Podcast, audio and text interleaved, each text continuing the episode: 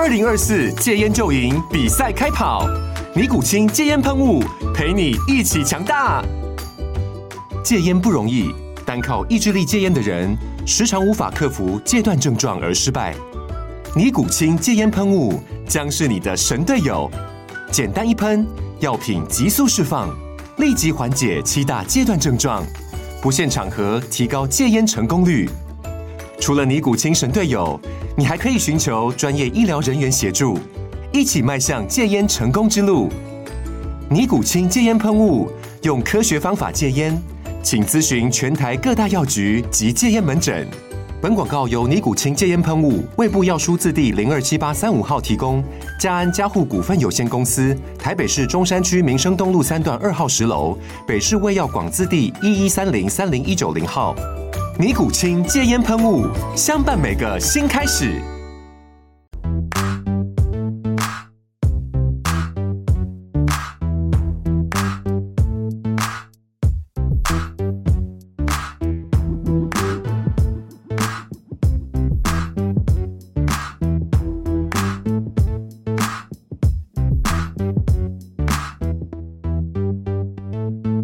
大家好，我是保险特助莱恩，欢迎收听我的频道。哇，这个礼拜呢，真的是非常的刺激啊！因为上个礼拜不是有说，就是有小道消息，就是某一家的呃实支实付可能会改版，结果这个礼拜呢，改版的不是实支实付，而是它的主约啊。罐头保单呢，简单来说就是我们买一个便宜的主约，然后再加低保费高保障副约，主约的部分。原本有一个专案，呃，保额只要一百块，然后二十年期就可以买的，结果现在要五百块啊，成本至少少说一年要多个，应该有三四千、四五千以上，感觉他是不是在学另外一家？因为另外一家的实支实付跟。他家两个是现在普遍市场上就是最主流的双十支的组合啊，另外一家的主约成本真的不低啊，但是现在它改版了之后，它竟然比它还高诶，这个成本。那这样子的话，原本呢我也是规划它两家，但是现在这两家的主约成本都这么高，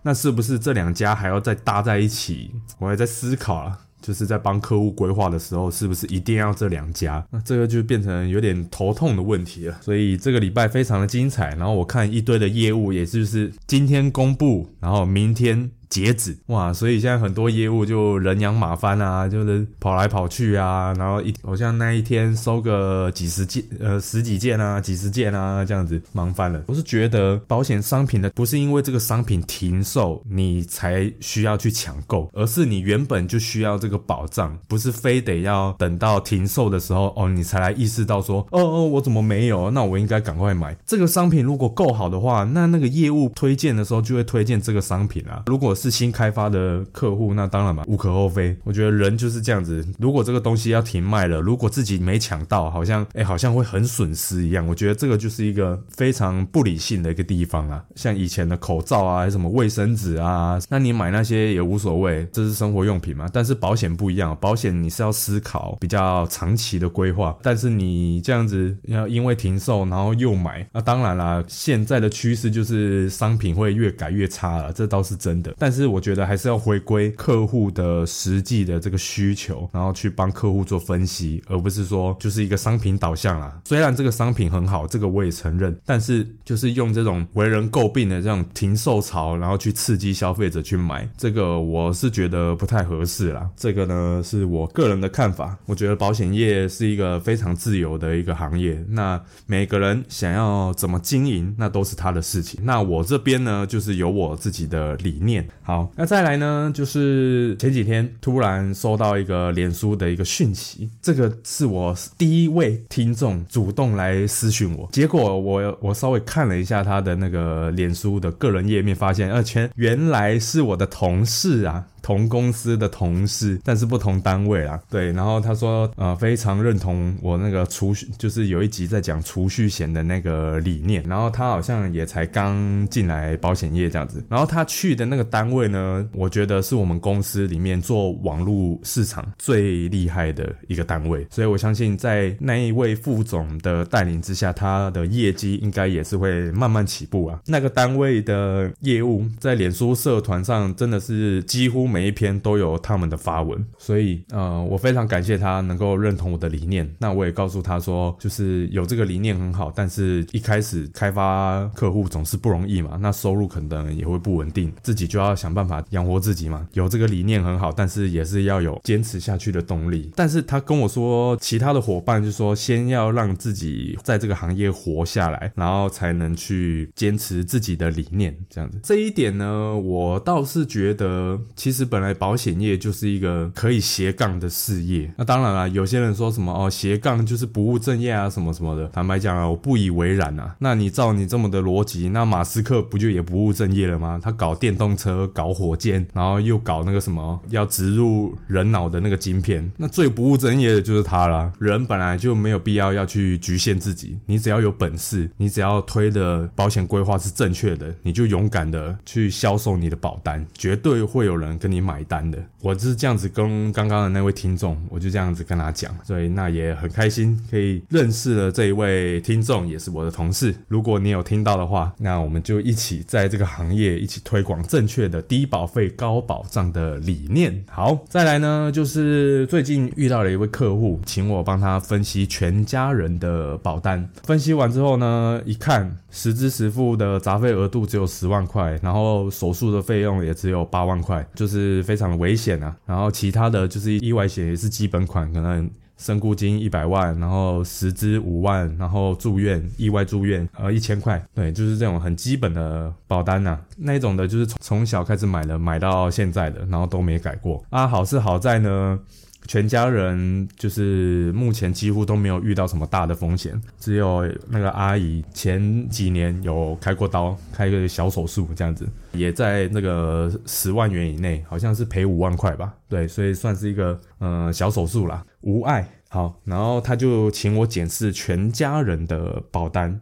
那当然嘛，那个储蓄险那一部分我就不管了，然后还有一些外币那个我也不管，反正我就是帮他看那些保障型的保单这样子。我到现在我才认识了其中一个商品，真的是我也不知道该怎么说这个商品。这个商品真的是比比你卖小资族储蓄险还更，我觉得更不切实际啊。我讲好听一点是不切实际啊，我讲讲句难听一点就是浪费钱啊。那是什么商品呢？好像是重大伤病啊。重大伤病我以为说哦。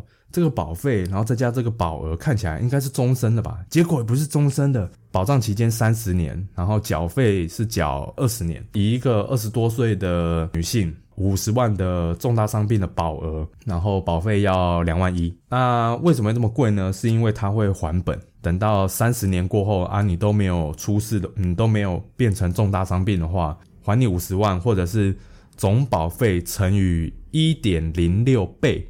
就是看这两个哪一个比较多，就是理赔那个的钱。哇，我第一次看到这个，我傻眼诶。我原本想说终身医疗已经够雷了，但是我第一次看到有比这个更雷的东西。好，五十万的重大伤病，如果我们换成一年期保证续保的重大伤病五十万，那保费是多少？保费呢，只要一千块。我帮他试算的那一家，二十四岁，只要一千块。那你会说，哦，这个一年期的商品，那个保费会随年纪上涨而调涨嘛？好，二十四岁，然后如果到四十四岁的话，也一千的话会变四千块，四千块。然后再到五十岁的时候会变七千块，变两万块的话，至少也要到六十几、六十几、七十几岁以后的事情了。为什么我说这个商品是浪费钱呢？是因为你贪求那个还本，但是你不要忘了，你这个二十，你的这个钱是很宝贵的。三十年后赔给你的五十万，这个购买力还剩下多少？我们现在每个人在赚钱，去寻求什么投资标的啊，什么有的没的，你放定存也好，还是放股票基金也好。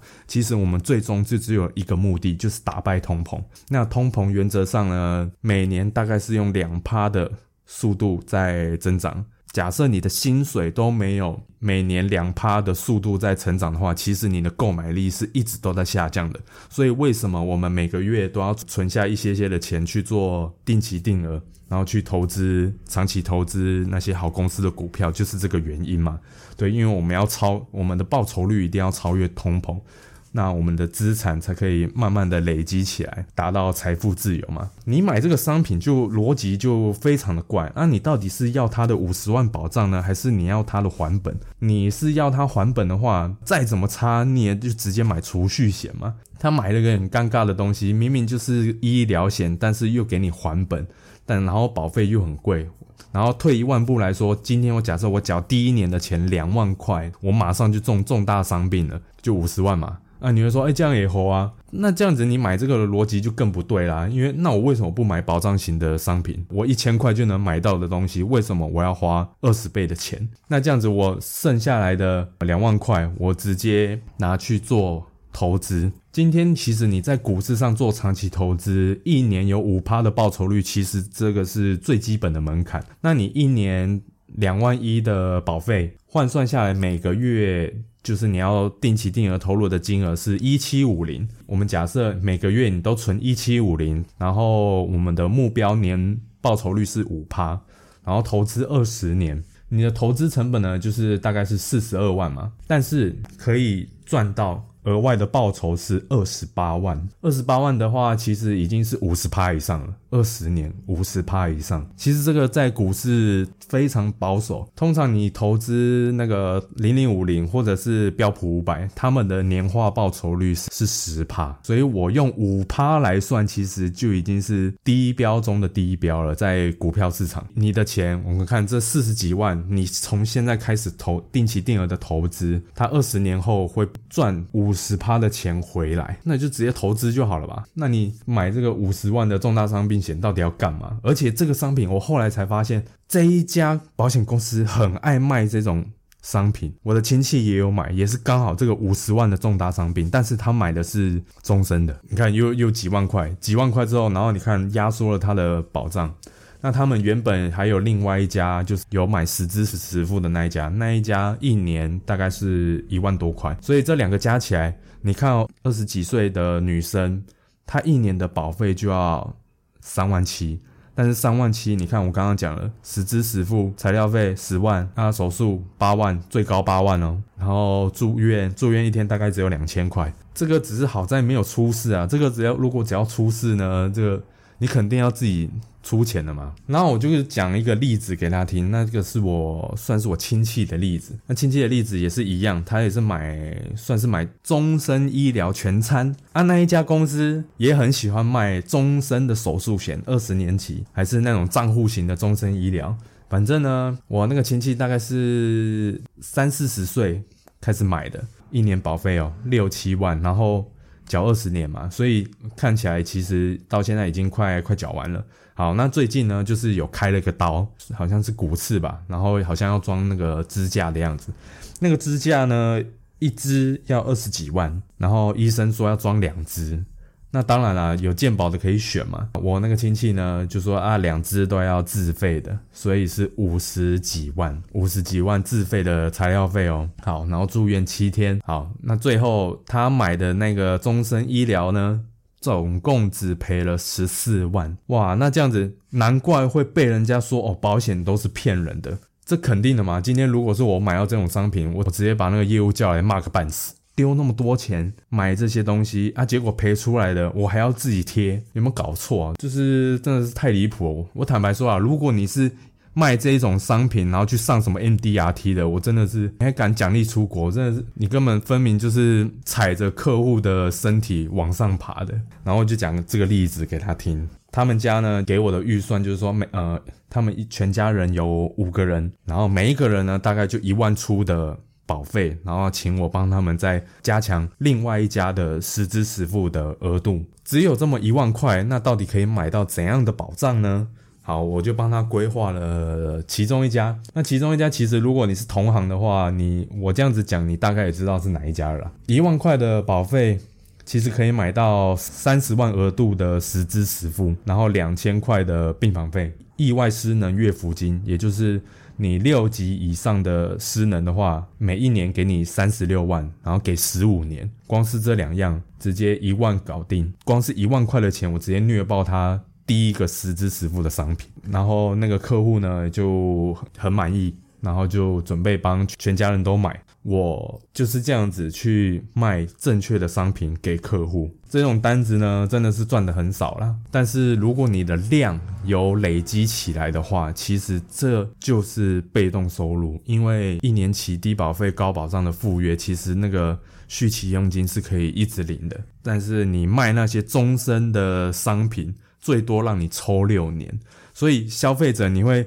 有时候你会觉得说，哎呦，你买了六年期的储蓄险，然后你快缴完的最后一年的时候，哎，业务员又来了，又在叫你再买一张，就是又要业绩了，因为他也抽不到你的钱了。金融业就是这样子吧，就是一个业绩至上的一个体系。但是如果能坚持自己的理念，卖正确的商品给客户，真的是不太容易啊。我本身的收入也不是只有保险这一个，我还有其他的收入，而且现在有多项收入。早就不是什么新鲜事了，也希望各位能够呃在购买保险商品的时候，还是理性一点看待。最简单的，你就问业务员三个问题，就是身故可以领多少钱，能不能解决问题？然后失能的话，呃，能领多少钱？如果我要开刀，我要住院，然后我要有自费的材料的话，有多少钱可以给我花？这三件事情。去问业务，然后请他规划保单出来，你就知道这张保单值不值得买了。客户端的话，就是你要从需求面去跟业务开开菜单，而不是直接让业务去帮你决定。对这个，我觉得，呃，我跟客户的关系就是这样，我们是一起讨论出来保单的规划，而不是说哦，我就是罐头保单就直接塞给客户。我觉得这这个才是正确的做法了。对，虽然可能时间会花得很长啊，那甚至我每次。嗯，跟客户约时间见面，我还会跟他聊一些其他呃财务规划的事情。我也刚刚也说，如果你买这张呃二十缴二十年的五十万重大伤病，然后你还不如去投资那些你听过的公司，星巴克啊、苹果啊、麦当劳啊、好事多啊，还是石油公司。台股你可能都不认识，因为都是电子科技业嘛，我们不一定认识。更别说我这个文科生了，投资那些你认识的公司，然后长期持有，就是这么的简单。那最后呢？诶，我我聊个题外话，这个礼拜就是那个新宇航空，最近我看那个新闻啊，不是说什么啊那个自救会啊，新宇航空的自救会，因为前阵子好像涨到五十几块嘛，现在又直接跌到好像剩三十几吧。礼拜五收盘的时候我没看是多少钱，但是看起来也是大概在三十几徘徊。然后就成立了自救会，自救会从一原本的一千人，现在好像变四千人了吧？然后是有加进去，我加进去看看这些人真的真的被套牢呢，还是只是来凑热闹的？那像我呢，就是进去凑热闹的，我就是想看看这些人的投资的心态到底是什么啦，对啊，因为我觉得在台股就是这样子，他们很喜欢炒短线，然后也鼓励当冲。坦白说，我真的不知道为什么政府会鼓励当冲啊，可以抽税，然后证券公司也赚钱。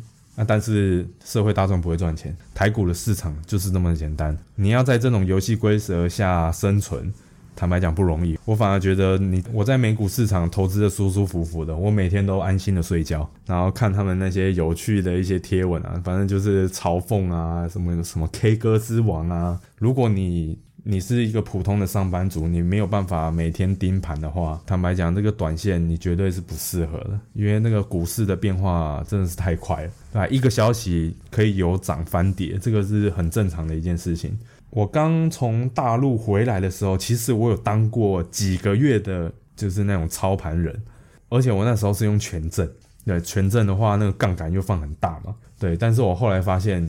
呃，我的速度反正就是没办法跟不上人家，对，然后更不要说可能有什么内线的。我后来就体会到一件事情，就是说，今天即便你有钱啊，你的设备买的再好，你家就在证交所旁边，你的网络网络速度传的最快，你也不一定会赢得了这些法人呐，还不如就是安安稳稳的长期投资，领取被动收入。然后靠好公司的股票养你一辈子，这样不是最好的一件事情吗？这个世界上已经有一个人就是一个榜样让你学习了，那就是巴菲特嘛，对啊，啊，只是现在的人就贪嘛，就贪快，想要一夕致富，不是不可能，但是也是有代价的嘛。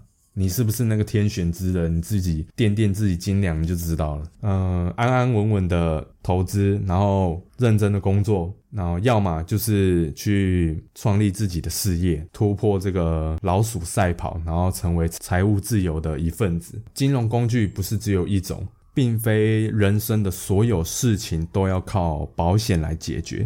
这个是我每一次都会跟客户最后做的结论。希望大家可以善用各种的金融工具，这样子才可以早日的财富自由。好，这一集就到这里，那我们下周再见。